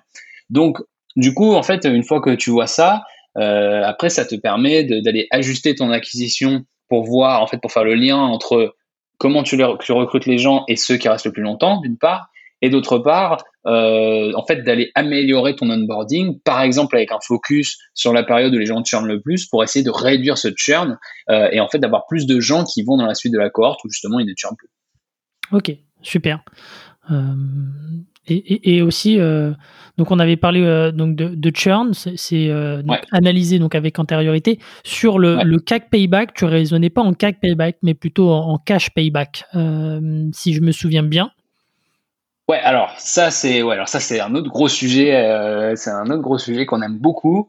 Euh, alors on, regarde le CAC payback, donc le, CAC payback pour euh, pour résumer, c'est en fait tu, tu regardes ton coût d'acquisition en général fully loaded, donc les salaires, tout, tout, ça, pas juste ton spend, hein, c'est tout tout le, CAC fully loaded, et tu regardes en fait à quelle vitesse tu le recoupes avec le, le donc du coup voilà si, si tu dépenses je sais pas 100 euh, dollars euh, par mois, euh, tu as un CAC de, de, de 100 dollars et du coup tu, fais 20 dollars le, premier mois en MRR et puis si, tu es en MRR constant, sans upgrade, sans downgrade, du coup tu vas avoir un payback de, de 5 mois. Et ça c'est intéressant parce que ça te donne vraiment une idée de, voilà, je dirais la, rentabilité quelque part, l'efficacité un petit peu purement financière de ton modèle. Euh, après, il y a des choses qui sont, euh, nous, ce dont on s'est rendu compte, c'est que tu peux aussi regarder effectivement ce que nous on appelle le cash payback et qui est de te dire, tiens, c'est intéressant parce que dans le SaaS, souvent les gens payent à l'avance, euh, que ce soit que tu payes à l'avance pour le mois ou que ce soit que tu payes à l'avance pour l'année. Et donc, ce qui est intéressant, c'est aussi de te dire, tiens, est-ce que en fait, on est capable de financer un petit peu de, croissance grâce à ça? Euh, et donc en fait de te dire bah tiens si j'ai euh, je sais pas moi 50% des gens qui me payent en mensuel et 50% des gens qui me payent en, en annuel c'est c'est pas ça les chiffres euh, chez Lumli mais mais en gros tu te mm. dis bah tiens je dépense 100 en fait en CAC et, et, en fait, qu'est-ce qui se passe si, grâce par exemple au, au, au paiement anticipé, euh, du coup, je, en fait, bah, je peux récupérer non pas 20 de, de, de, de MRR, mais euh, peut-être 50 ou 80 ou 100 ou 120, ça, dépend de finalement de cash. Euh, parce que du coup, ça, pourquoi c'est important? Parce qu'en fait, c'est un élément de bootstrapping énorme, euh, mais pas seulement. Euh, parce qu'en fait, du coup, à chaque fois qu'on écrit ces, ces, articles, on essaie d'aller se, se, challenger, se benchmarker avec tous les avec tous les, les, experts du, secteur. Et donc, euh, tu vois, que ce soit les gens de chez euh, OpenView, que ce soit les gens de chez eVenture, euh, euh, les, gens même qui inventent les ratios, notre ami Tom Tungus qui est de, chez Redpoint. Et on essaie toujours de leur dire, voilà, qu'est-ce que vous pensez en fait de ce qu'on a écrit On leur envoie l'article avant de le publier pour qu'ils nous, pour nous tapent un peu sur les doigts. Mais en général, ça se passe très bien. Et, donc en fait, si tu veux, ce dont on est arrivé, enfin la conclusion à laquelle on est arrivé, c'est qu'en fait ça c'est intéressant même pour les boîtes euh, qui sont VC backed parce que en fait, oui, c'est sûr que quand tu es VC-backed, tu te dis, en fait, tu lèves des fonds justement pour pas avoir à t'occuper euh, trop de ça. Mais en fait, ce qui est rigolo, c'est que si tu arrives à monter un modèle euh, finalement financier où ta croissance, euh, si tu veux, est, auto-financée, tu peux investir plus dans le produit. Donc en fait, tu fais une meilleure, as une meilleure utilisation des fonds. Et, et en fait, du coup, c'est, on parle souvent avec avec Kyle de, de, de, qui parle beaucoup de, de, de product led growth chez, chez OpenView. Et, et, si tu veux, on rigolait et on se disait, bah ça c'est un peu finalement du, c'est un peu un, un PLG, un PLG hack euh, euh, financier en fait, où en gros euh, tu, tu, tu, hmm. tu, finances ta croissance par le produit, mais en fait par le par le pricing quoi. Et donc donc oui, c'est quelque chose qui est intéressant et en fait c'est juste que c'est une analyse qui est intéressante de à faire. Après, que tu aies envie de, de, de, le suivre tous les mois ou pas, ça chacun fait ce qu'il veut. Nous, on le fait. Euh, mais c'est vrai que c'est important de le faire au moins une fois. Ça peut être intéressant parce que tu vas peut-être découvrir des trucs, euh, tu vas peut-être découvrir des, opportunités d'améliorer ton pricing euh, ou d'améliorer juste ta structure de coût ou la façon dont tu fonctionnes. Et, ça va te permettre d'aller décrocher encore plus de croissance. Hmm. Super intéressant et, pour pousser un peu, enfin pour ceux qui voudront un peu regarder la, méthode que tu as employée, je, mettrai encore une fois les liens dans la description. Et, euh, et là, il y a, quelques, exemples avec euh, des captures d'écran qui permettent de peut-être de, visualiser un, peu plus encore ce que, ce que tu dis. Super. Oui, c'est, je me rends c'est, un peu, c'est un peu abstrait ce que je dis, mais ouais, ouais. En tout cas, mais c'est, plus, voilà. Je pense que la bottom line, c'est que vraiment, c'est toujours intéressant de, d'essayer de, comprendre d'où viennent les ratios, d'essayer de, de, comprendre ce qui fait la spécificité d'un business, parce que oui, il y a les golden ratios, oui, il y a les benchmarks, et c'est bien de savoir comment on se positionne par rapport au benchmark, mais c'est aussi bien de comprendre euh, finalement si, si ces benchmarks sont pertinents ou pas par rapport aux spécificités de chaque business. Effectivement, on, analyse toujours un KPI en fonction de, du contexte et, et de la cible, euh, en tout cas de, euh, du type de boîte que, que l'on est. quelques petites questions du coup pour, pour terminer, le temps file. Il y a une question qui, qui, me trotte dans la tête depuis le début. Euh, est-ce que tu penses que tu aurais pu lancer la, même startup en France et, rencontrer le, même succès? Je pense. Euh, c'est une, une bonne question. Euh, nous, aujourd'hui, on, on a toujours été remote. On, a des, on a une équipe qui est basée un peu partout aux US, au Canada, au Portugal. Je pense que oui, euh, je pense que peut-être que même le début aurait pu être un petit peu plus simple euh, parce que aux États-Unis, euh, il n'y a, a, pas forcément le, même, je dirais, le même écosystème d'aide au départ. Donc en mhm. fait, tu, tu dois, c'est plus dans la débrouille. Donc peut-être même que ça aurait été plus simple je pense que une chose qui se passe en fait quand tu montes quelque chose aux États-Unis, euh, c'est que du coup tu penses tout de suite euh, global. Donc ça c'est bien. Est-ce que on n'aurait pas pensé global euh, en partant de France? J'en sais rien. Je pense qu'aujourd'hui euh, tu, tu, je vois beaucoup beaucoup de très très belles startups françaises elles commencent direct avec un site en anglais et, directement elles, elles, sont cross border. Donc euh, euh, je, je, je sais pas. Je, pense qu'aujourd'hui c'est pas du tout un frein. Euh, on est euh, on est très amis avec euh, avec les gens chez Red River West, euh, qui est qui est un magnifique fonds et, et qui justement est focalisé sur aider les, startups françaises et les startups peut-être même déjà scale up à aller à, en fait à, cartonner euh, pas que aux US mais vraiment avoir cette visibilité mondiale euh, donc si tu veux, moi je pense qu'aujourd'hui, euh, oui, tu peux commencer en France et avoir largement le même succès, même, même mieux. Euh, je pense qu'aujourd'hui, ce, qui, ce qui compte vraiment, c'est de, encore une fois, je pense que si tu veux, à part quelques exceptions, parce que je pense à des histoires marrantes, mais à part quelques exceptions, il y a très peu de gens qui nous disent on, on, achète votre software parce que vous êtes aux US ou on l'achète pas parce que vous êtes aux US.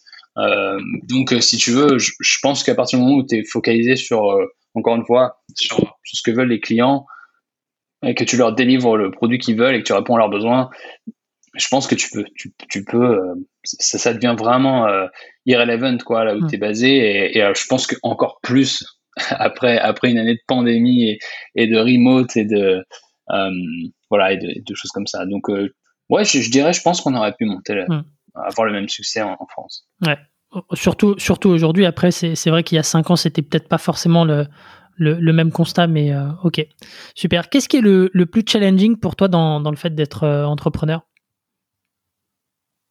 Le plus challenging, euh, c'est enfin, si tu veux, c'est en même temps, c'est sûrement ce qui est le plus stimulant, c'est que en fait, tu, dois penser à tout tout le temps euh, et, avoir cette, vision globale euh, et, bien comprendre. Euh, finalement, être, suffisamment, être, pas trop mauvais dans chaque sujet pour, être capable de, parler avec les gens qui eux sont vraiment bons dans le sujet. Donc que ce soit, tu vois, la même journée, je vais parler avec mes ingénieurs, avec l'équipe customer success, avec euh, avec un, un, lawyer, avec un, un, investisseur, et donc euh, d'essayer d'être bon, euh, suffisamment bon pour parler avec chaque personne qui elle est, est plutôt experte dans, dans son sujet. Donc c'est, je sais pas si c'est le plus challenging, mais en tout cas c'est sûrement ce qui est le de plus de plus stimulant.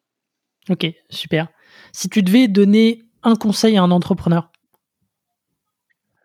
Euh, je pense que bien choisir son, son associé, je pense que c'est.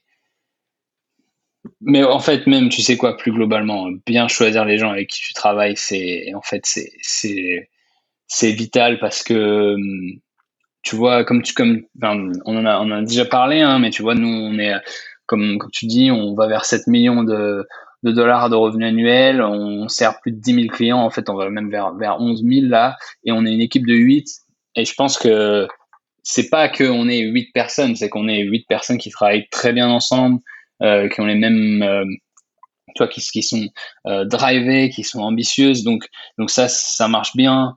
Euh, nos investisseurs, c'est des gens qui ont été très, très, très supportifs dès le début, qui nous ont fait confiance.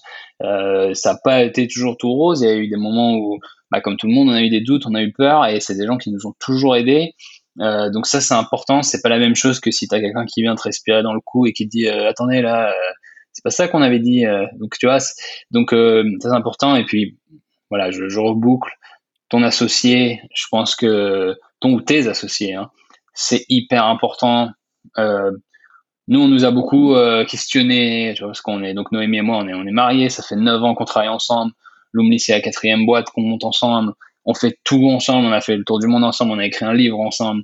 Euh, je, je parle même pas de notre vie personnelle, je dis juste en tant que sur le mm. côté pro. Euh, ce qui se passe, c'est qu'on a, si tu veux, on a des, voilà, on a, on a des valeurs communes, on a des, on a des compétences complémentaires et on a des intérêts convergents. Donc ça fait que, du coup, si tu veux, je me lève pas le matin en me disant, euh, est-ce que mon associé va, va me truander, quoi, ou est-ce que non, je, je sais qu'en fait, on, on a les mêmes intérêts, on a intérêt à ce que ça marche. Donc, si tu veux, ça te donne une euh, tranquillité d'esprit qui est énorme. Et je pense que si c'est déjà tellement dur en fait de monter un business depuis le début que si en plus t'es même pas sûr que la personne qui est à côté de toi en fait tu vous allez pouvoir traverser ça de manière euh, sereine, c'est hyper dur. Donc je dirais vraiment bien choisir les gens avec qui tu travailles et tu vois comme je te dis associés, euh, collaborateurs et investisseurs c'est c'est la clé. Super. Euh, je, tu n'es pas le premier à me dire ça et, c'est vrai que c'est quelque chose qui, revient assez régulièrement et on comprend euh, pourquoi. Comme tu le dis, c'est dur. Euh, dernière question. Si tu devais nous recommander un livre et potentiellement aussi une ressource, ce serait quoi? Alors, ça, dépend de quel, quel, de, quel sujet on parle, mais si on parle, si on parle du du SaaS, euh, moi, je pense que euh, je pense que des, des, des, des ressources comme Saster, c'est ça reste extraordinaire parce que parce que si tu as une question de toute façon, ils y ont déjà pensé 50 fois, donc euh, donc c'est bien. j'adore la newsletter de Chartmogul, j'adore le blog d'OpenView. voilà, ça, ça c'est vraiment mes, mes go-to resources. Euh, et côté livre, euh, alors c'est un truc qui fait souvent sourire les gens, mais, mais que je trouve toujours extraordinaire. Euh, c'est alors attends en français, c'est Comment se faire des amis et de Dale Carnegie et, et, je trouve que c'est un des livres potentiellement les plus intéressants parce que le titre évidemment c'est c'est limite un titre qu'on pourrait qualifier de mm. clickbait mais mais c'est juste que finalement, c'est pas un livre euh, à propos de se faire des amis ou à propos de manipuler les gens. C'est un livre profondément à, propos de l'empathie. Je pense que, voilà, encore une fois, tu vois, je, je, je radote, mais l'empathie, c'est la clé. Sur le client, ouais. Ouais, tu, tu, veux, si tu veux, tu as besoin de comprendre pour qui tu, tu fais quelque chose, mais, mais même au-delà du client. Donc, le client, c'est bien d'essayer de se mettre à sa place pour comprendre ce dont il a besoin ton équipe, c'est important d'essayer de, se mettre à leur place pour essayer de comprendre euh, bah, ce qui est dur pour eux, ce qui les inquiète, euh, ce qui, ce qui les stimule, et tes investisseurs aussi, parce que parce qu'en fait, c'est important d'essayer de comprendre. Euh, bah oui, est-ce que pareil, est-ce qu'il y a des choses qui les inquiètent, est-ce qu'il y a des choses qui les qui trouvent satisfaisantes, et, et donc voilà. Donc tu vois, ah, juste, je fais un, une petite parenthèse, mais tous les mois, depuis le début, depuis le, le, premier mois, on fait une update mensuelle à nos à nos investisseurs et on leur dit voilà les KPIs, voilà les progrès sur le produit, voilà les progrès sur le marketing, voilà la croissance de l'équipe. Et si vous avez une question, vous me le demandez. Et en fait, euh, en fait, on nous, on l'a fait spontanément, mais c'est vrai que tout le monde nous a toujours dit, bah ouais, personne, enfin, pas, pas beaucoup de nos startups le font. Et ça, c'est pareil, si tu veux, c'est juste que les investisseurs, ils t'ont fait confiance, ils ont, ils ont mis de l'argent dans ton projet. Euh, tu vois, c'est pas cool si tu vas juste les voir quand tu as besoin de plus d'argent ou pour leur dire que ta boîte a fermé. Mmh. C'est ou que tu fais un, une série Z ou peu importe c'est pas mal en fait de les tenir euh, informés de parce que sinon il n'y a pas de visibilité. Et je trouve que du coup par rapport à ça, ce livre est, enfin pour moi c'est important parce que quand tu vois un peu la, même tu vois là, vraiment je pars plus large, mais quand tu vois la polarisation qu'il y a sur tous les sujets, euh, ben voilà peut-être un peu d'empathie, un peu d'écoute, hein, ça ça fait pas de mal. Et je pense et je finirai là-dessus que dans le business c'est probablement le meilleur competitive advantage que tu peux avoir. Ouais, et, alors je, suis euh, complètement en phase avec toi là-dessus. Donc euh, super, super euh, l'empathie et, euh, et, et, le sens de ouais du, du, service client pour pour un SaaS, c'est vraiment des deux, deux, deux facteurs essentiels de, de, succès. Super, merci beaucoup Thibaut, merci pour bah, pour ton temps, pour tous tes conseils que, que tu nous as donnés. Je te souhaite bah, de beaux, merci de bonne continuation. ouais de m'avoir euh, de m'avoir reçu. Et écoute je, je, te souhaite beaucoup de succès avec euh, avec avec ton podcast. Euh, je pense c'est c'est super intéressant ce que tu fais. Et, voilà et je, je vois que tu as déjà des, des invités super certains que je connais. Donc je je parle pas de moi évidemment mais mais voilà c'est c'est super ce que tu fais. C'est une bonne démarche et c'est c'est très cool d'avoir une initiative comme ça bah, merci beaucoup Thibaut. Bon courage en tout cas pour, euh, pour la suite avec Lumli. Bon courage pour les, les 7, 10 euh, et 15 millions d'ARR à venir. et, euh, et, je vous dis, chers auditeurs, à la semaine prochaine pour un nouvel épisode. Salut. SAS Club, c'est terminé pour aujourd'hui. Merci d'avoir écouté cet épisode jusqu'au bout. Si vous voulez me soutenir, partagez-le sur vos réseaux sociaux. Vous pouvez aussi noter SAS Club 5 étoiles sur Apple Podcast et me laisser un petit commentaire. Cela m'aidera à gagner en visibilité et m'encouragera à produire toujours plus d'épisodes. Si vous voulez recevoir les prochains directement dans votre boîte mail, laissez-moi votre adresse sur sasclub.fr. Pour finir, si vous avez des besoins sur votre stratégie de financement, en particulier sur la levée de fonds, ou que vous souhaitez échanger sur votre plan de développement, envoyez-moi un message à l'adresse hello at sasclub.fr ou ajoutez-moi simplement sur LinkedIn. Merci encore et à la semaine prochaine.